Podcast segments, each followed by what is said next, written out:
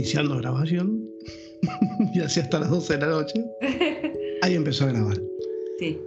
Bueno, acá estamos con Alejandra y Viviana y para charlar un poco de frases o cosas que nos han quedado en, nuestra, etapa, por ahí las primeras infancias, o, o por ahí un poquito más de las primeras infancias, que nos han condicionado.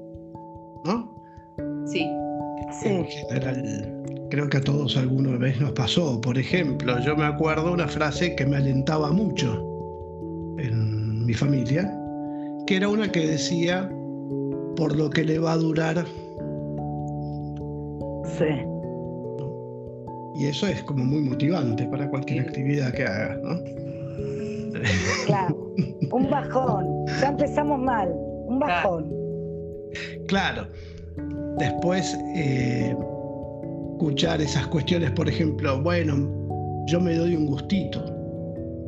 Y ese gustito era un desastre, ¿no? Por ahí para la... no había condiciones, no había... Bueno, supongo que todos tenemos algunas que nos acordamos. Bueno, yo por ejemplo, mi mamá una frase que siempre nos decía era, vos tenés que aguantar, tenés que bancarte todo, tenés que aguantarte todo. Y la verdad que lo hice, porque soy muy buena, soy buena alumna para ella, porque estuve mucho tiempo bancándome cosas que no tenía ganas. Y, eso me persiguió bastante, hasta que hace un tiempo largo ya no, eh, gracias al trabajo interno y haberme dado cuenta que eso no, no iba para ningún lado, porque no, uno no tiene por qué bancarse nada y una cosa es tener cierta tolerancia hacia algunas, por ejemplo, relaciones o dichos o puntos de vista diferentes. Está bien que todos tengamos un punto de vista diferente, pero aguantar ya es un, estado de sufrimiento enorme, porque uno, eh, si ama la vida, realmente no tiene por qué estar aguantando nada. Y hay que hacer las cosas que uno tiene ganas, con total autenticidad posible y estar con las personas que quiere estar y vivir la vida que quiere vivir. Y en eso estoy, ¿no? También en este momento estoy en eso justo. Hacer lo que se me dé la gana, pero más que nunca, porque una cosa es la fachada de decir, bueno, yo vivo sola o lo que quiera, y otra cosa es tener internalizado esto de aguantar. Entonces es como una lucha interna ahí de, de tener una paciencia como exacerbada que no, no te hace, no hace bien a nadie, ¿no? Che, y perdón, te interrumpo, pero ¿no querés aguantar un cachito más? Porque con Alejandra queríamos ir a vivir a tu casa. Hace poquito me dijo una amiga, ¿qué te parece? Una amiga de Mar del Plata, me dice, ¿qué te parece si me voy a vivir con vos? Me dice. Y, yo voy arriba, cualquier cosa, me armo mis cosas allá arriba, bla, bla, bla. Digo, la verdad que no, porque realmente no, quiero seguir siendo tu amiga, así que no, eh, no, no me parece. O sea que le erramos la invitada, Alejandra. No, listo. no, no voy a poder ir. No, pero nos puedo invitar a cenar, quedar. ¿Cuántos meses? Tres días. No, no, no, no, no, no da. ¿Va a cenar tres días? Bueno, por ahí si conseguimos otra de dos días y otra de otros dos días, completamos la semana. ¿Cada cuánto serían los tres días? Tres días cada un año. Ah, no, no. ¿A vos te cierra eso? Qué poca tolerancia, Viviana. Y sí, ya no estoy para tolerar tanto. No. La altura no. Bueno, el, próximo invitado que tenemos para. Pero tengo otras virtudes, ¿eh? No, no, está bien, pero era una, esto era muy puntual. O sea, no quiere aguantar más, ¿viste? ¿Qué sé yo, pero vos podrías eh, en, realidad eh, es la excusa del podcast, estamos buscando gente a ver dónde podemos ir a vivir un tiempo. En realidad es una excusa. Ah, bueno. Este... No dieron con la persona entonces. No, no, no, no, no, lo dimos. Bueno, vamos a ver, ya no sé cómo sigue compartir esto. unas vacaciones, eso sí. ¿De cuántos meses o años? Un mes. Un mes. Bueno, ¿nos das un tiempo para pensarlo? Sí, sí, pueden pensarlo, pero no mucho, ¿eh? porque no tengo tolerancia para que lo piensen. El, pero también uno puede agarrar el, el condicionamiento del otro. Vos te podrías agarrar total a este por lo que le va a durar, le digo que sí, dos años y a la semana se. O sea, no. Claro. claro. ¿Y vos, sale? Su condicionamiento. ¿Tenés algún... No, los algunos dichos, este, mm, sí, no sea fregona como yo, decía mi mamá. Ajá. No sea fregona. No sea fregona, estudiar, o sea fregona como yo. Este, entonces era muy gracioso, ¿no? Era muy gracioso porque era una bajada de línea muy típica de una etapa. Pero al mismo tiempo yo, eh, efectivamente, no fui fregona. Este, mm, pero cuando yo eh, me veía en mi vida cotidiana, cuando estaba en alguna relación de pareja o qué sé yo, no cocinaba, no hacía las cosas que debería hacer una ama de casa, este, me criticaba por eso. Y digo, pero si vos me dijiste que Ay, bajaste a la piña.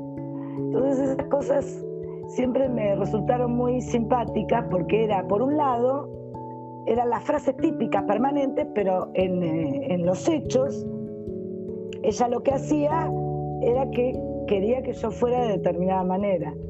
Eso era, me, acuerdo así como dicho muy, muy típicos de la época.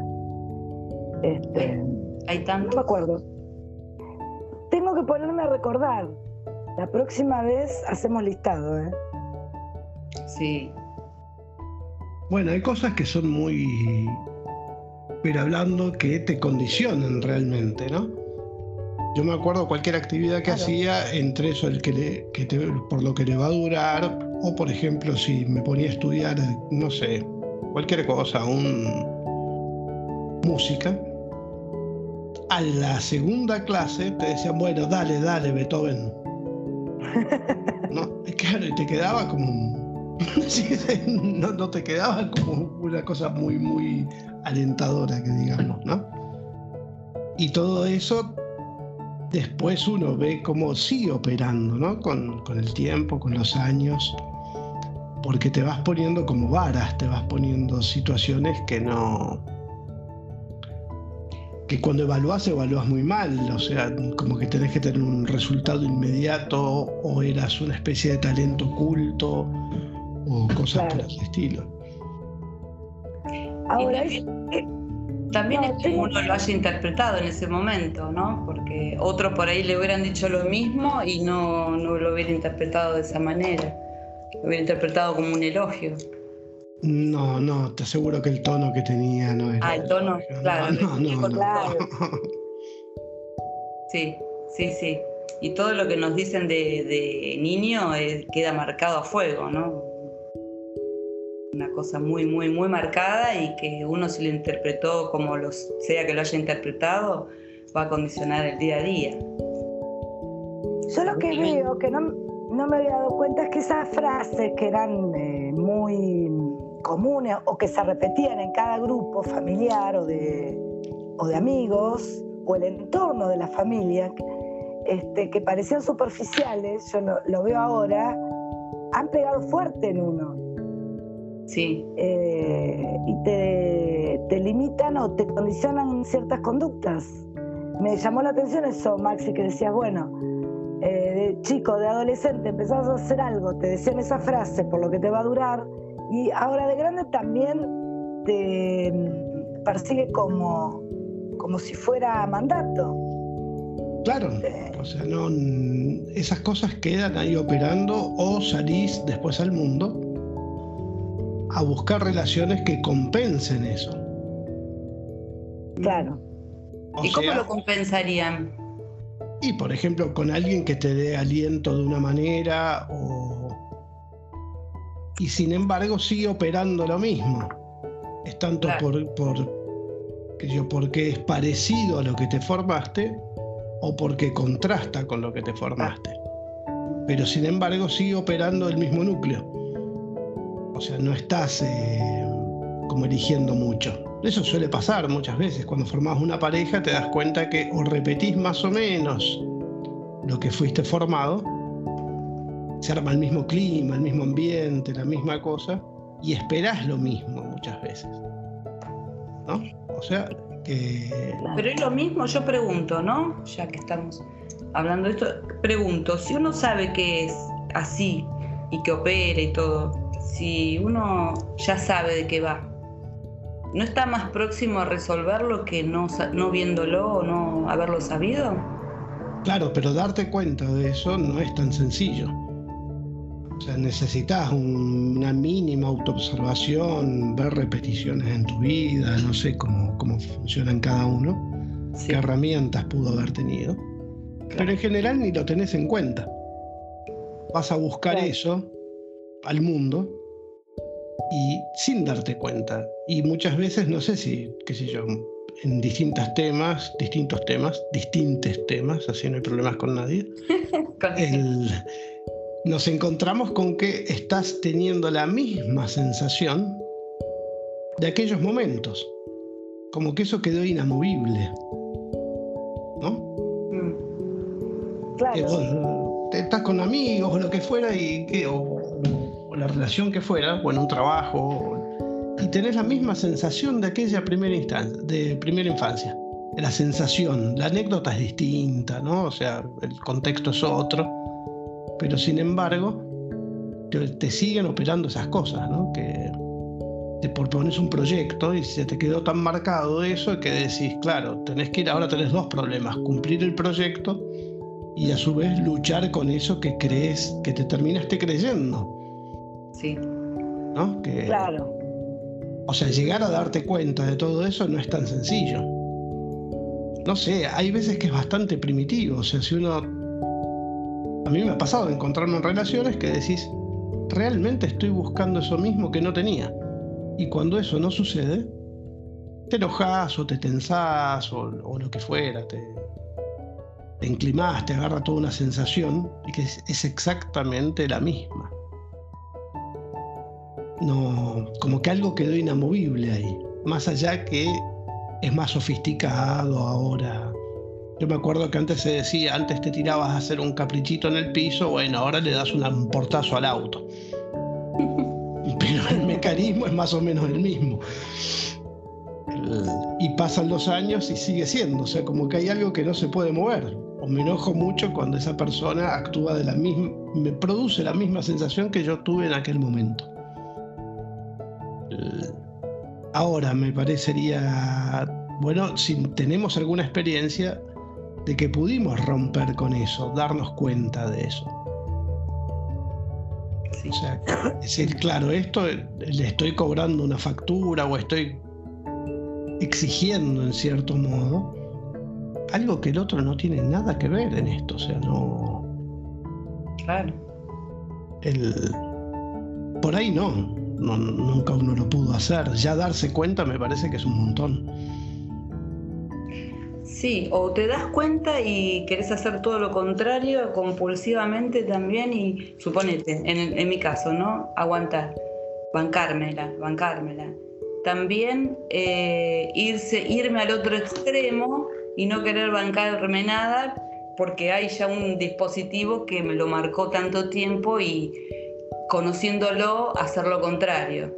Entonces, de alguna manera me parece que se trata también de, al ver, más allá de que uno pueda tener herramientas o no, si lo, ve, como buscar ese término medio, que lo que uno aspira siempre es a no sufrir, ¿no? Entonces, está en uno cómo va eh, calibrando eso para que sea un punto medio y no sea ninguno de los dos extremos, me imagino.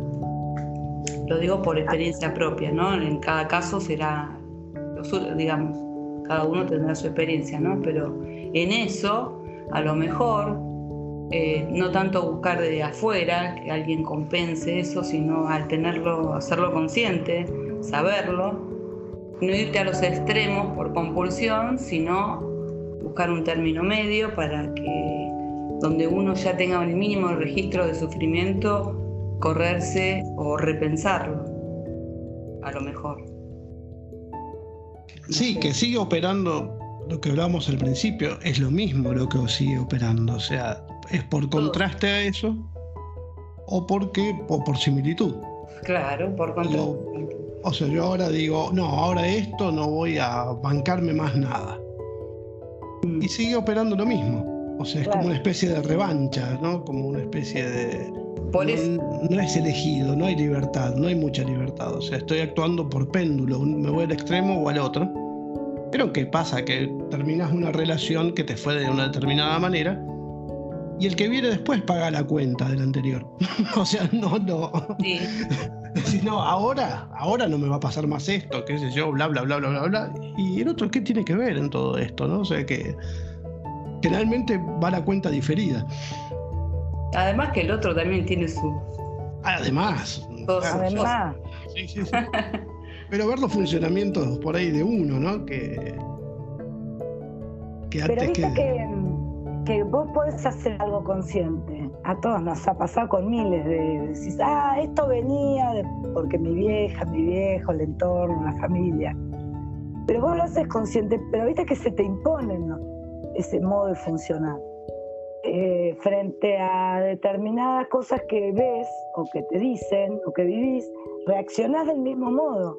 Y vos sabés que de dónde viene y los, eh, sos consciente no es interesante la respuesta que das frente a un problema o, frente a algo que te dice alguien, y, pero reaccionar, viste, así es reactivo. Por eso es como eh, es eso que, sabes, eh, cómo hacer que en, la vida cotidiana eh, no se te imponga. Ahí está como el laburo.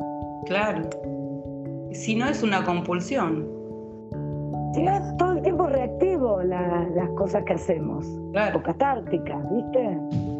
Este, Uno siempre compensa cosas, ¿no es cierto? Pero una cosa es compensarla sanamente, sabiendo, sabiendo de qué va, y otra cosa es hacerlo compulsivamente y polarizadamente, ¿no? uno se va a los extremos. Eh, creo que ahí está la gracia de, buscar ese, punto de equilibrio donde ya sabemos de dónde venimos y agradeciendo también, porque gracias a eso eh, uno puede manejar su vida como realmente a conciencia o con conciencia de sí, sabiendo cuáles son las mejores respuestas para dar, ¿no? tratando a los demás como uno quiere ser tratado. Por ahí va, me parece, eh, teniendo en cuenta todo eso. Pero bueno, también esto de, me parece muy importante esto de agradecer porque hicieron, todos hicieron lo que pudieron y si uno se pusiera en los zapatos de esa persona haría lo mismo. Y es como si mi hijo hoy en día me diría, bueno, no me gustó tal cosa. Y bueno, yo, vos hubieras hecho lo mismo en este lugar. Entonces, agradecer un poco también todo eso que nos dieron para poder evolucionar y porque sin conflicto ¿Cómo es evolucionar? No existe. Con conflictos, con crisis evoluciona, no con no sin nada. Porque así es más fácil, pero la vida no se trata de eso. ¿De qué se trata? Te pusiste muy seria. se trata del trabajo interno. se trata de, de, no poner las fichas afuera, para mí poner las fichas en uno, en mejorar uno, en el trabajo interno de uno eh, en buscar ese equilibrio, en ser, ser consciente de todas esas cosas que nos sucedieron, eh, sin enojos, ¿no? Sin, lo mejor es la reconciliación con todo eso también. Reconciliarse con eso, porque si, uno no agradece es imposible reconciliarse.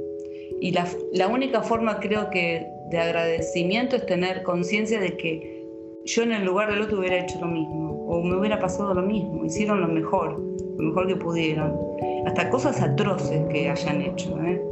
eh llamarlo violencia, llamarlo lo que sea. Eh, bueno, nada, de eso se aprende. Y también de eso se puede sacar cosas interesantes. Eh, en mi caso, por ejemplo, les cuento, mi, mi, padre era una persona muy violenta.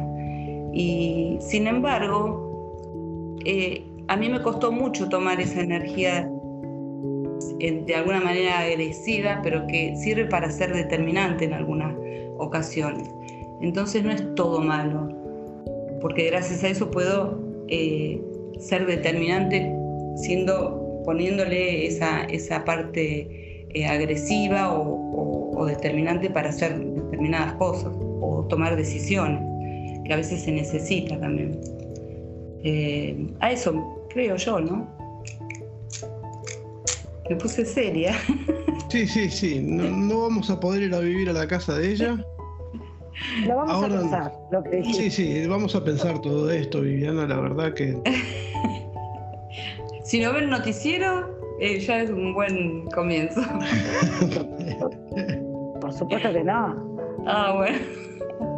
Tener el noticiero todo el día en la casa ya para mí no lo puedo superar, no, es algo que no. No. no para la televisión prendida con cosas así, digamos, del sistema, lo que es, lo que no, no, lo que no quiero, no, no quiero para mí ni para otros, no. Eh, bueno, la convivencia no es fácil, ¿no? Hay que estar muy, muy centrado para eso. Y yo no lo estoy en este momento, por lo menos.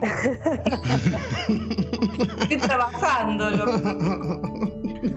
Se lo tomó en serio, Alejandra.